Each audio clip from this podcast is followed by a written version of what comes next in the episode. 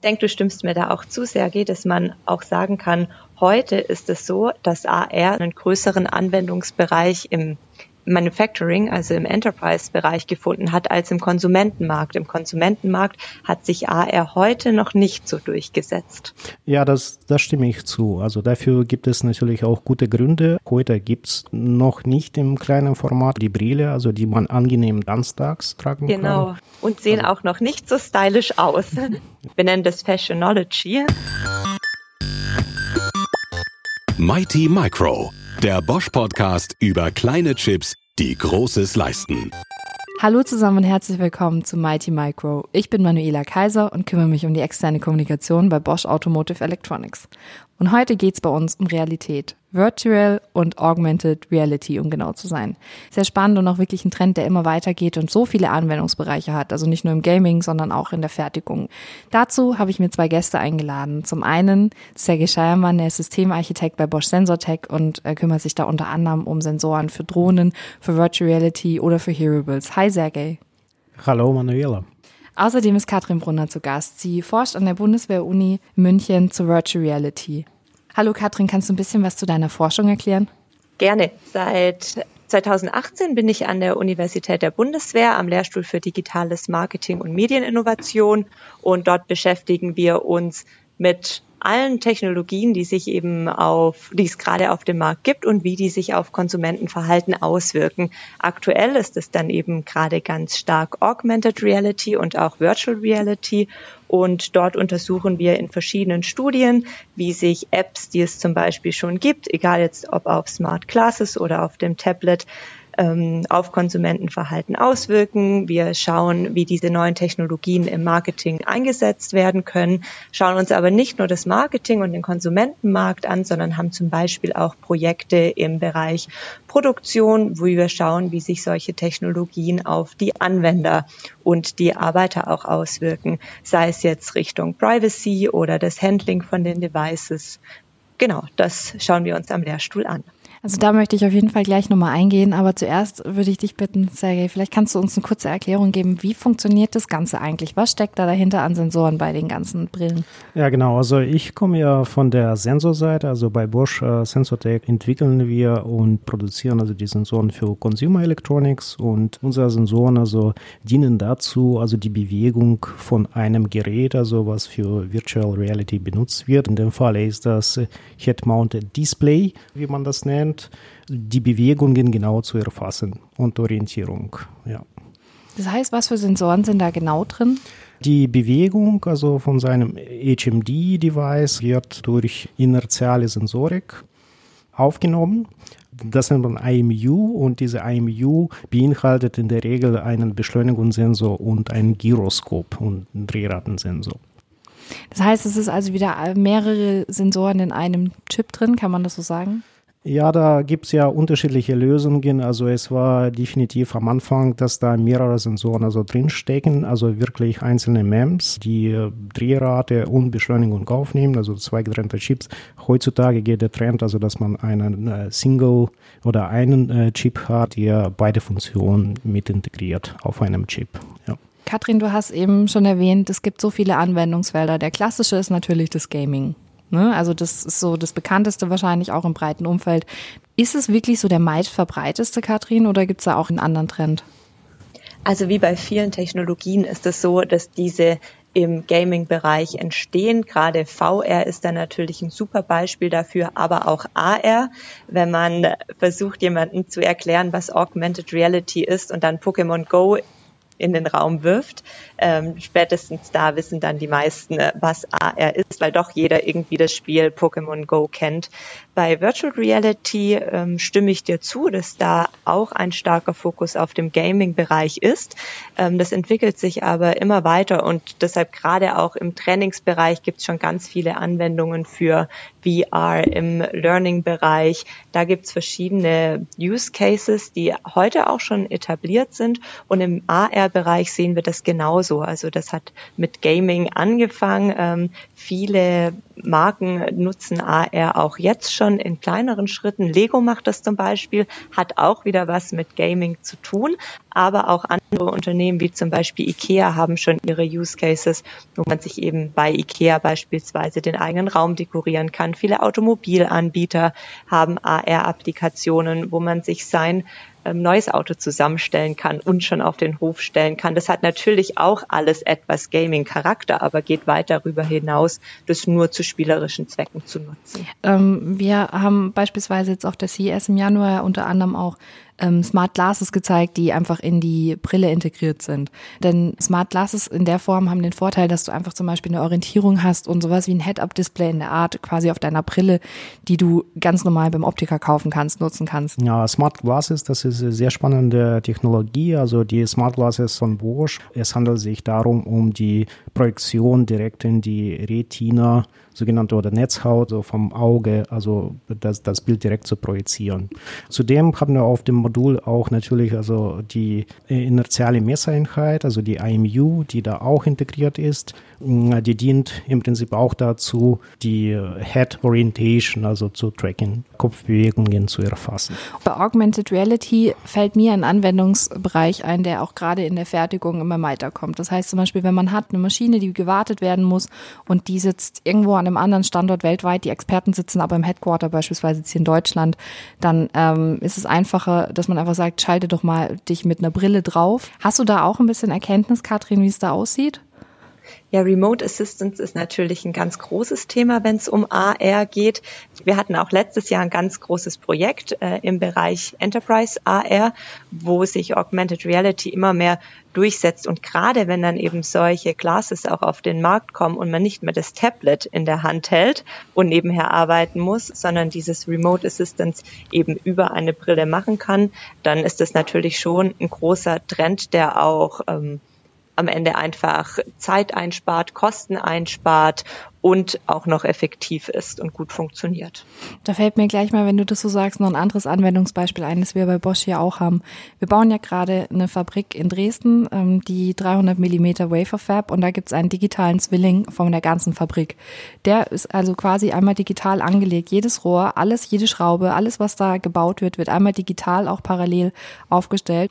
Wenn man dann äh, auf der Baustelle selbst ist oder auch dann in der fertigen Fab, sieht man auf dem Tablet ganz einfach, wo jetzt was ist, also ob da jetzt zum Beispiel eine Maschine hinkommt, wie die Lüftung da funktioniert und kann da zum Beispiel auch prüfen, ob was funktioniert, bevor man es einbaut, gleichzeitig aber auch testen, wenn man ähm, was modifizieren muss oder einfach eine Wartung machen muss, wo genau man da ansetzen muss. Das ist zum Beispiel, glaube ich, auch ein ganz spannender Anwendungsfall, der jetzt nicht direkt mit Glasses oder ähnlichem zu tun hat, weil ich glaube, Tablets als Device dafür sind ja auch spannend. In dem Bereich auf jeden Fall, da lässt sich das Tablet in einem ersten Schritt gut nutzen.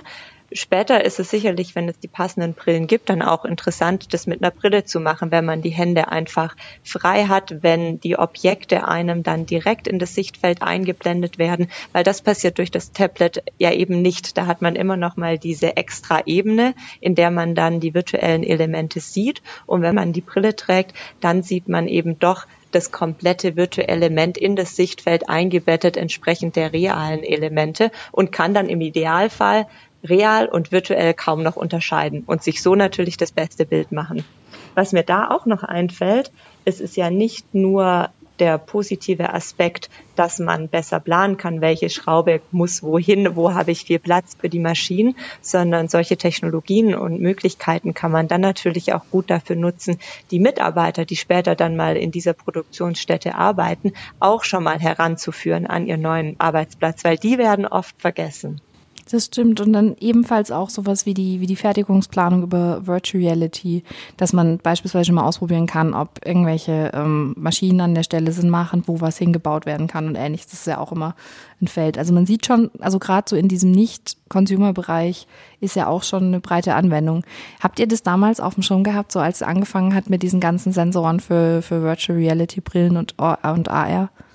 Wir haben das auf jeden Fall auch gesehen. Also einer der breitesten Anwendungen war natürlich also sowas wie Pokémon Go. Also das hat sich auch auf jedem Smartphone sofort durchgesetzt und war viral sozusagen verbreitet als die Anwendung. Und äh, wir haben auch gesehen, also im mehr im professionellen Bereich, dass die Augmented Reality Brille immer mehr an Anwendungen stattfinden, auch Virtual Reality Brille zum Beispiel im Marketing, ne, also wo man sich genau also ein Auto anschauen kann oder Immobilie oder die Küche, also wie Katrin schon gesagt hat. Ne, also oder an Orte gehen, an die man. Nicht, äh, ich denke, du stimmst mir da auch zu, Sergej, dass man auch sagen kann, heute ist es so, dass AR einen größeren Anwendungsbereich im Manufacturing, also im Enterprise-Bereich gefunden hat, als im Konsumentenmarkt. Im Konsumentenmarkt hat sich AR heute noch nicht so durchgesetzt.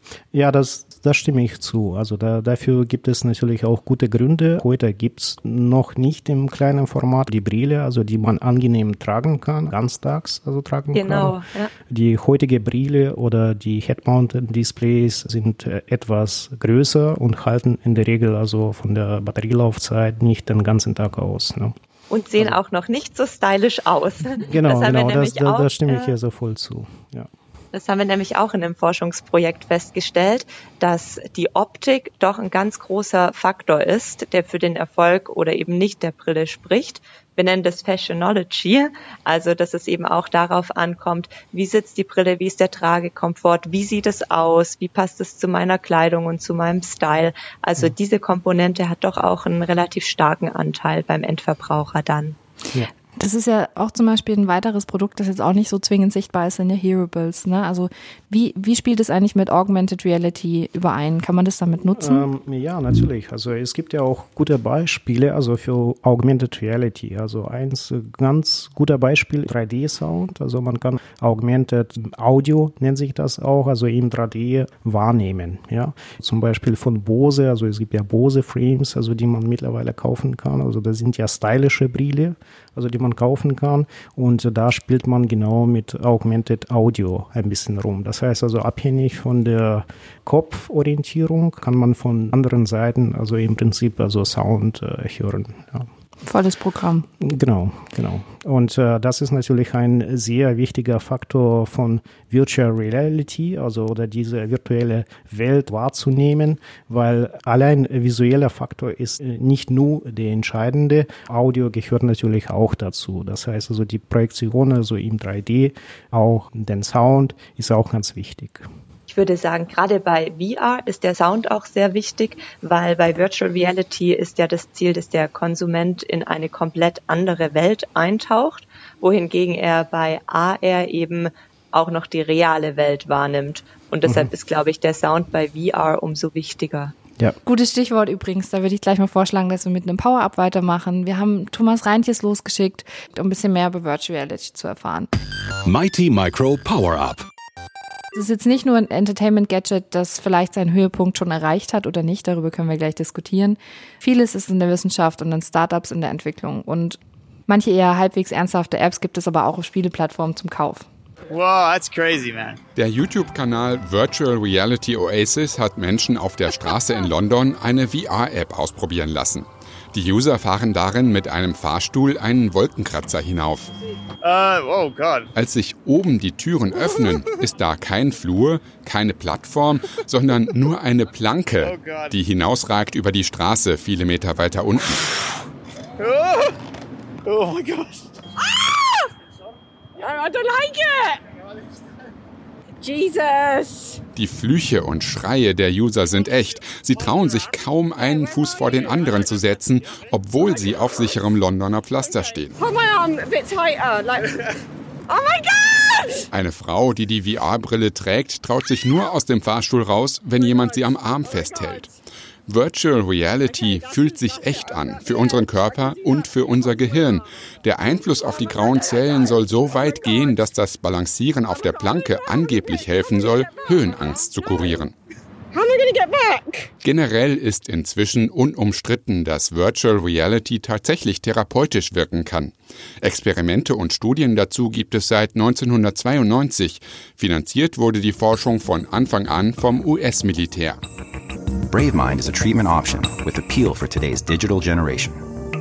BraveMind gradually recreates trauma relevant scenarios that clinicians can use to help patients confront and process difficult memories in a safe and supportive environment. Aktueller Stand der Entwicklung ist BraveMind, laut Werbevideo eine Behandlungsoption für die Digitalgeneration. BraveMind stelle traumatische Szenarien nach, sodass Patienten sie in sicherer Umgebung verarbeiten können. Entwickelt wurde BraveMind an der Universität von Southern California. Tausende traumatisierte Soldaten und Veteranen sollen schon damit behandelt worden sein. We're not erasing memories or anything. They still remember what they've been through. Those memories don't have the same intense, painful, emotional power that they had before treatment. Er könne damit keine Erinnerungen löschen, sagt der Forscher Skip Rizzo, aber durch BraveMind würden die Erinnerungen weniger schmerzhaft.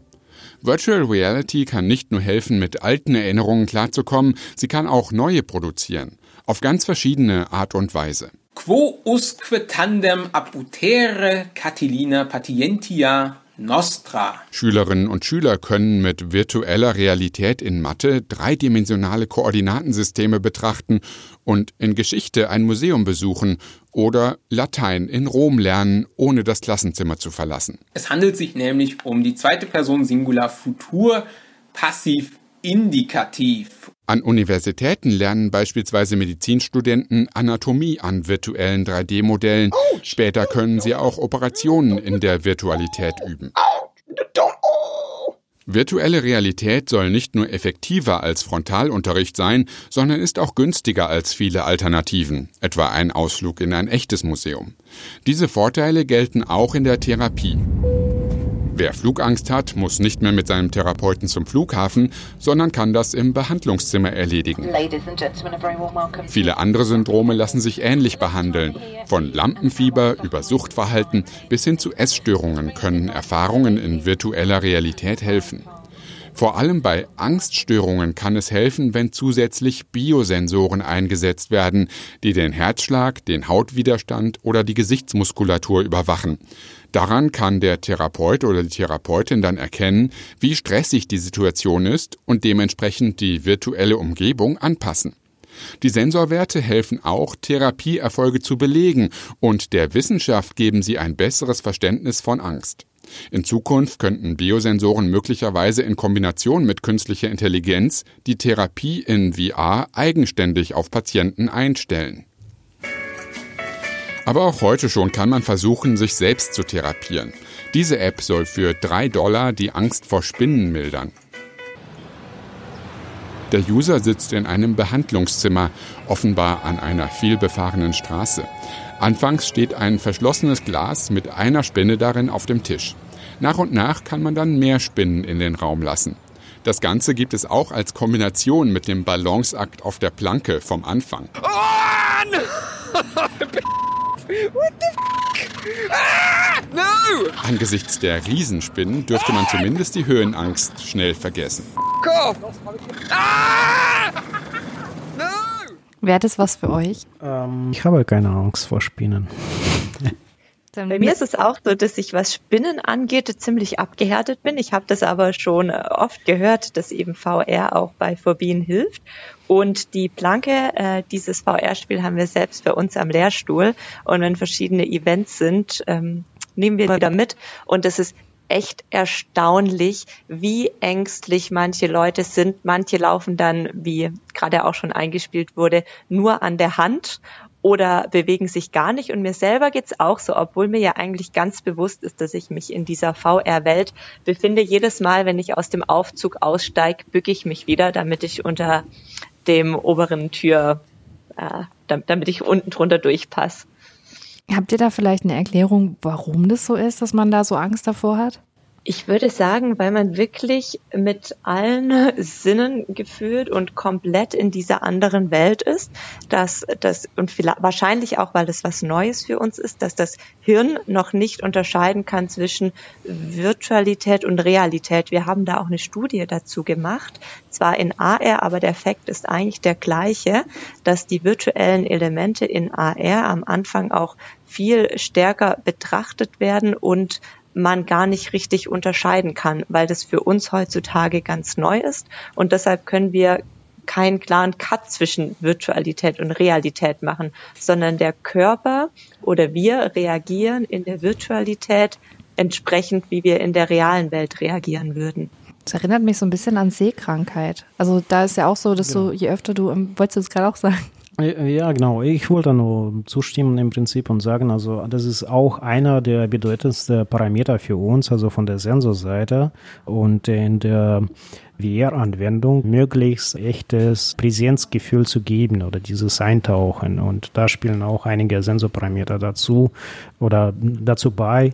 Und die, die Auflösung ist heutzutage ja schon so gut. Der, der Sound, haben wir vorhin gehört, ist gut und es gibt sogar auch schon Brillen, die Gerüche imitieren können. Das heißt, dann wird quasi von allen Seiten alle alle Sinne werden bespielt, dass dieses virtuelle Erlebnis der realen Welt möglichst nahe kommt. Gibt es da eigentlich auch schon Erkenntnisse, dass das Hirn auch mitlernt, also dass wir quasi evolutionär uns an Virtual Reality anpassen könnten? Wird irgendwann der Effekt schwächer? Wir haben dazu direkt jetzt noch keine wissenschaftliche Studie gemacht. Ich könnte mir aber vorstellen, dass dieser Effekt definitiv schwächer wird, einfach durch diesen Lernprozess. Man gewöhnt sich dran, äh, man gewöhnt sich an diese virtuelle Welt, der Neuheitseffekt geht ein bisschen weg und man kann dann vielleicht doch auch besser zuordnen, ich sag mal, in welcher Welt man sich jetzt aktuell befindet. Aber das müssen wir uns eben auch erstmal antrainieren, dass man da so klar differenzieren kann. Ich würde jetzt gleich mal die Chance nutzen und äh, auch noch ein bisschen Wissen antrainieren, denn es geht jetzt gleich rüber ins Quiz. Mighty Micro, das Quiz. Hier misst sich eine Expertin oder ein Experte von Bosch mit einem Influencer aus der Tech-Branche. Alle Fragen drehen sich um Themen aus der Halbleiterwelt. Die Antworten geben beide Gäste ohne Zeitdruck. Kein First Come, First Serve. Wer richtig antwortet, bekommt den Punkt. Wenn beide richtig liegen, bekommen beide je einen Punkt. Bei Gleichstand entscheidet am Ende die Stichfrage. Die oder der Gewinner nimmt den Mighty Micro Pokal von Bosch mit nach Hause. Viel Erfolg euch beiden! Ähm, wie in jeder Folge bringe ich meinen Fragenkatalog mit und es geht dabei nicht darum, wer als erster antwortet, sondern einfach nur um euer Wissen. Okay. okay. Ich bin bereit. Ich auch. Die erste Frage geht ein bisschen ins Historische. Der Harvard-Student Evan Sutherland entwickelte das Konzept des Ultimate Displays. Was schätzt ihr, in welchem Jahr das war? Wer näher dran ist, erhält übrigens den Punkt, denn es ist eine Schätzfrage. Mm. Diskutiert gerne. Mm, genau, also ich würde, ich habe irgendwo gelesen, dass es in der 60er Jahren war. Also ich würde schätzen 67 vielleicht, also 68, also näher an die 70er. 67 oder 68? 67. Okay. Was sagst du, Katrin? Ich habe das mal in einem Paper gelesen. Ich würde sagen, bisschen früher. Ich sag einfach rund 60. Damit liegt Sergei etwas näher dran. Es war 1965. Drei Jahre später hat er übrigens das Buch A Head-Mounted Three-Dimensional Display veröffentlicht und legte damit einen weiteren Grundstein für die Entwicklung von Virtual Reality Brillen. Ah ja, okay. Also von daher herzlichen Glückwunsch. Du hast den ersten Punkt in unserem Quiz erreicht, Sergej. Das ist mal wieder ein schönes Beispiel, wie früh voraus eigentlich schon die ersten Ideen zu sowas kamen, was heutzutage bei uns mittlerweile normal ist oder zumindest sehr weit verbreitet ist, oder? Oder das ist schon krass, das ist jetzt 50 Jahre, 60 Jahre? Ja, auf jeden Fall. Und auch wie lang es braucht, bis sich so eine Technologie dann durchsetzt oder wie stark sich solch eine Technologie dann noch verändert. Und auch in den letzten Jahren, man hört es ja auch immer wieder, gerade bei Virtual Reality, ist es jetzt tot oder nicht? Kommt es jetzt richtig erst oder ist es schon längst da? Also mein Eindruck dass es eigentlich schon längst sich weit verbreitet hat und immer wieder ein bisschen runtergeschrieben wird. Was sagt ihr dazu? Ähm, ich würde sagen, also die Virtual Reality ist auf jeden Fall schon mal da. Es gab einen großen Hype vor einigen Jahren, also wo man viele äh, höhere Zahlen vorhergesagt, aber man sieht ja definitiv, also dass die virtuelle Realität ist angekommen. Also es gibt ja viele Produkte im Consumer-Bereich. Jetzt äh, geht es auch Richtung mehr Enterprise-Sektor rein, aber auf jeden Fall die Anwendungen sind da und man sagt ja auch, dass die äh, virtuelle Brille in jedem Haushalt, also sogar zu finden sein werden. Also Und äh, ich würde sagen, auf jeden Fall, die ist angekommen. Ja. Ich würde auch sagen, bei VR sind wir schon ziemlich weit und bei AR ist aber definitiv äh, auch noch Luft nach oben. Da war der Hype, der ist jetzt vorbei und jetzt geht es darum, wirklich Use Cases zu finden, auch reale Use Cases zu entwickeln, dass dann AR so auf den Markt kommt, wie es zum Beispiel Tim Cook auch angekündigt hat, der auch sagt, man kann sich dann später nicht mehr vorstellen, ohne so eine AR-Brille zu leben, so wie wir uns heute nicht mehr vorstellen können, ohne das Handy zu leben. Genau, bei dem Punkt sind wir noch nicht, aber wir sind uns sicher, dass es kommen wird. Ist es auch ein Forschungsprojekt, an dem du gerade arbeitest oder was gibt es da gerade aktuell an neuen Entwicklungen? Ein Forschungsprojekt von uns ist beispielsweise herauszufinden, was denn noch gegeben sein muss, welche Faktoren oder ja, müssen gegeben sein, dass AR konsumententauglich wird. Also mhm. ist es nur das Sichtfeld, die Qualität, wie es eingeblendet wird, wie die Oberflächen angezeigt werden, solche Aspekte. Mhm. Und natürlich auch, was müssen wir machen, um den Konsumenten dahin zu führen, dass er AR auch tatsächlich nutzt. Also nicht nur die offensichtlichen Sachen, wie dass die Batterielaufzeit natürlich verlängert werden muss, das Device muss modischer aussehen, das Gewicht äh, muss runtergehen, die Kosten, also es muss natürlich auch ähm, ja, der, der, der Preis muss sinken für solche Devices, dass sie verwendet werden. Aber dann geht es auch darum, wichtige Punkte zu klären, wie zum Beispiel die Privatsphäre. Wie gehe ich damit um, dass alles um mich rum 24-7 aufgenommen wird, wenn ich die Brille anhab. Wir hatten eben schon ein Anwendungsfeld, das sie erwähnt hat. Das war nämlich Pokémon Go. Und das ist mein Stichwort für die zweite Frage in unserem Quiz. Welche Durchdringungsrate hat das bekannteste Augmented Reality Spiel Pokémon Go weltweit? A 5%, B 14% oder C 19% der Weltbevölkerung? Katrin, willst du diesmal als Erste sein? Ich würde sagen 14% Wieso sagst du das? Weil ich weiß, dass das Pokémon Go Spiel wahnsinnig bekannt ist und ganz viele Nutzer das genutzt haben deshalb, äh, ja. Und Sergej, was sagst ähm, du? Ich würde vom Bauchgefühl also doch vielleicht nicht so hoch schätzen und ich würde fünf sagen. Alles klar. Die Antwort ist 14 Prozent. Das heißt, Katrin, du kriegst den Punkt und es steht unentschieden. Ah ja. Ui. Ihr habt jetzt die Wahl. Wollen wir weiter über Pokémon Go reden? Und ähm, habt ihr es eigentlich schon mal ausprobiert? Ich habe das gesehen. Also, aber ich habe nicht selbst gespielt. Ich habe es tatsächlich schon mal ausprobiert, aber mehr aus Neugier, es mal zu probieren, nachdem es jeder gespielt hat. Und ich muss gestehen, es war auch nicht an meinem eigenen Handy. Also ich habe ungefähr eine Woche das auf meinem Handy gehabt und habe es immer benutzt, wenn ich unterwegs war, auch vom, auf dem Heimweg und so und fand es ganz witzig, weil mich das so an meine Kindheit erinnert hat in den 90ern. Und wenn ich jetzt aber heute das sehe, dass es immer noch so weit verbreitet ist, bin ich echt überrascht. Aber damit hast du einen Punkt gewonnen, also von daher super Sache. Ich würde vorschlagen, wir machen gerade einfach weiter mit dem Quiz und stellen uns noch der dritten Frage. Ähm, wie viel Prozent Zeitersparnis können durch den Einsatz von Augmented Reality bei Fahrzeugreparaturen erreicht werden? A 5 Prozent, B 10 Prozent oder C 15 Prozent? Ich würde sagen 15 Prozent. Das hängt wahrscheinlich auch davon ab, aus welchem Bereich, aber die Manager, mit denen ich gesprochen habe, die hatten wirklich überraschend hohe Zahlen immer in Bezug auf äh, Effizienzverbesserung, Einsparung und eben auch Geschwindigkeit. Mhm. Ich würde in diesem Fall auch zustimmen. Also ich schätze auch 15 Prozent mindestens, weil da genau die Abläufe schon gezeigt werden können. Und ich kann mir vorstellen, dass dadurch sehr großer Zeitersparnis äh, gewonnen werden kann. Wahrscheinlich gerade auch für Arbeitende, die das nicht tagtäglich machen.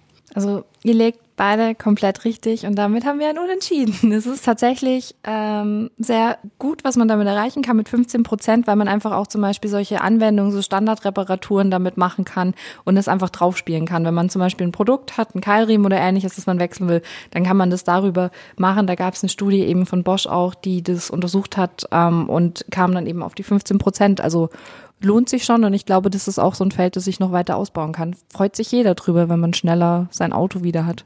Definitiv. Ja. Und für das Unternehmen, das die Reparatur durchführt, ist das sicherlich auch von Vorteil.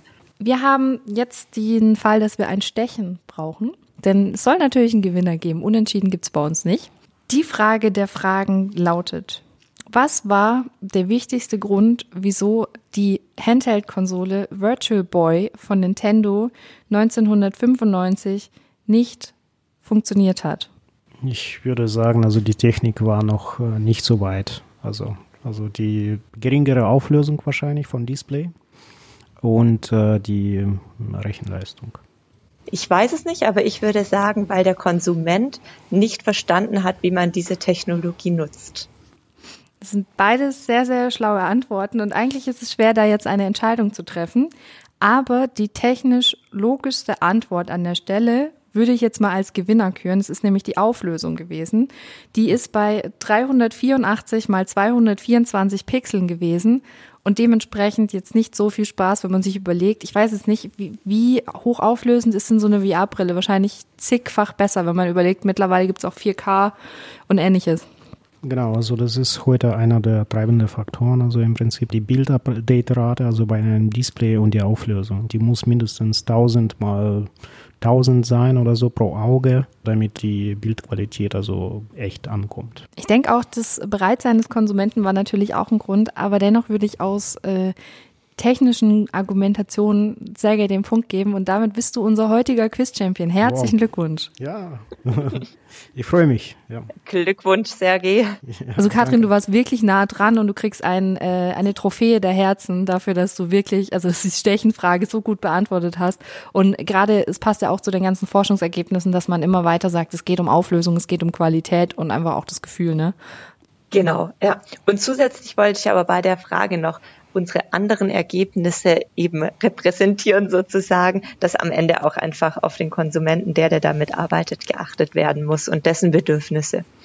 Das auf jeden Fall. Also es ist auch immer, wenn du die Anwendungsfelder hast, glaube ich auch, dass man das immer im Blick haben muss, weil es gibt Sachen, zum Beispiel, du hattest vorhin gesagt, glaube ich, mit Museen, dass man da jetzt einfach auch Rundgänge machen kann. Wir haben die Therapie heute erwähnt. Wir haben so viele Anwendungsfelder gehabt, aber auch in der Fertigung. Wir haben es jetzt zum Beispiel hier auch, dass wir ähm, die Chips, für alle, die jetzt nicht wissen, wie jetzt zum Beispiel Halbleiter genau entstehen, äh, werden wir euch später auch noch mal was in die Show Notes packen. Aber ansonsten, die Chips, die wir hier produzieren, ist, sind in einem Reinraum produziert. Das heißt, da ist ungefähr eine Sauberkeitslevel, dass äh, nur so viel Staub da drin sein kann, wie vergleichsweise ein Kirschkern im Bodensee. Sprich, es muss wirklich sehr, sehr sauber sein und es sollten nur so viele Leute rein wie nötig. Und da ist zum Beispiel ein Anwendungsfeld, dass man, damit man auch sehen kann, was da so los ist, einen Rundgang durch die Fabrik machen kann, einfach mit Virtual Reality und da live miterleben kann, was da so alles passiert. Wie werden denn Halbleiter hergestellt? Wie funktioniert die Prozession eines Wafers? Also das aus einem Wafer, dieser Siliziumscheibe, aus der alles entsteht, am Ende dann der einzelne Chip entsteht. Das ist ein tolles Beispiel. Das machen auch schon viele andere Unternehmen so nicht nur, wenn man besonders auf Sicherheit oder andere Aspekte achten soll, auch einfach durch die Distanz für die, für das Recruiting ist das zum Beispiel auch ein interessanter Aspekt. Da kenne ich auch Unternehmen, die schon VR äh, Material haben, in dem dann potenzielle Bewerber sich eben in VR schon mal ihren ersten Arbeitstag vorstellen können. Also das hat durchaus schon Anwendungsfälle, die es dort gibt. Was ist eigentlich der nächste Forschungsthema? Ein Forschungsthema ist zum Beispiel, wie sich AR auf die Customer Journey auswirken kann und in dem Sinne auch, wie sich, wie, wie Konsumenten bessere Entscheidungen mithilfe von AR treffen können. Wenn ihr euch jetzt zum Beispiel überlegt, ihr braucht einen neuen Sessel, dann habt ihr erst nach dem Kauf den Sessel in eurem Wohnzimmer gesehen und könnt dann erst sehen, wie es ins Wohnzimmer passt und habt anhand anderer Kriterien, wie zum Beispiel auch dem Preis entschieden, ob ihr das Produkt kauft oder nicht. Wenn ihr jetzt aber schon vor dem Kauf euch über AR den Sessel ins Wohnzimmer stellen könnt, seht ihr schon mal, passt er von der Farbe, passt er von der Größe, passt er generell in das Gesamtbild. Und so können dann vielleicht doch auch leichte Entscheidungen getroffen werden und vor allem Entscheidungen, mit denen man letztendlich langfristig zufriedener ist. Weil ob der Stuhl jetzt fünf Euro mehr oder weniger gekauft hat oder ob andere Kunden den Stuhl mit fünf oder mit vier Sternen bewertet haben, das macht euch am Ende dann nicht langfristig zufrieden und glücklich. Das stimmt tatsächlich. Dann ist manchmal ja auch so, man kauft was und denkt sich, oh, das passt voll gut und dann ist doch irgendwie der Farbton anders oder ähnliches. Von daher ist es echt eine gute Anwendung. Und ich würde genau. sagen, wir haben heute viele interessante Anwendungsfelder gesehen, wo Virtual und Augmented Reality eingesetzt werden, haben durch dich, Sergej, viel gelernt. Vielen Dank an dich, Sergej. Ja, gerne. Und was ich auf jeden Fall mitgenommen habe, wir haben viele Einsatzmöglichkeiten außerhalb von Gaming. Gaming ist natürlich ein weiterer wichtiger Treiber. Bin gespannt, was du als nächstes erforscht, Katrin. Wir werden dich weiter verfolgen. Ich möchte dir schon mal vielen Dank äh, sagen für ähm, die spannenden Einblicke heute. Ja, vielen Dank, Manuela. Hat mich gefreut. Mehr Infos rund um Halbleiter und Virtual Reality und Augmented Reality findet ihr wie immer in den Show Notes. Und wenn es euch gefallen hat, dann folgt uns gerne und lasst einen Klick da, damit ihr die nächsten Folgen nicht verpasst. Euch noch einen schönen Tag. Bis bald. Tschüss. Dankeschön. Tschüss. Tschüss. Danke. In der nächsten Folge bei Mighty Micro. In der nächsten Folge geht es um Drohnen. Und dafür habe ich mir jemand eingeladen, der seinen Quadrocopter selbst baut. Daniel Bachfeld, den Chefredakteur des Make-Magazins. Und von meinem Kollegen Rolf Karg möchte ich wissen, welche Rolle Tüftler für Profi-Entwickler wie ihn spielen. Mighty Micro, der Bosch-Podcast über kleine Chips, die Großes leisten.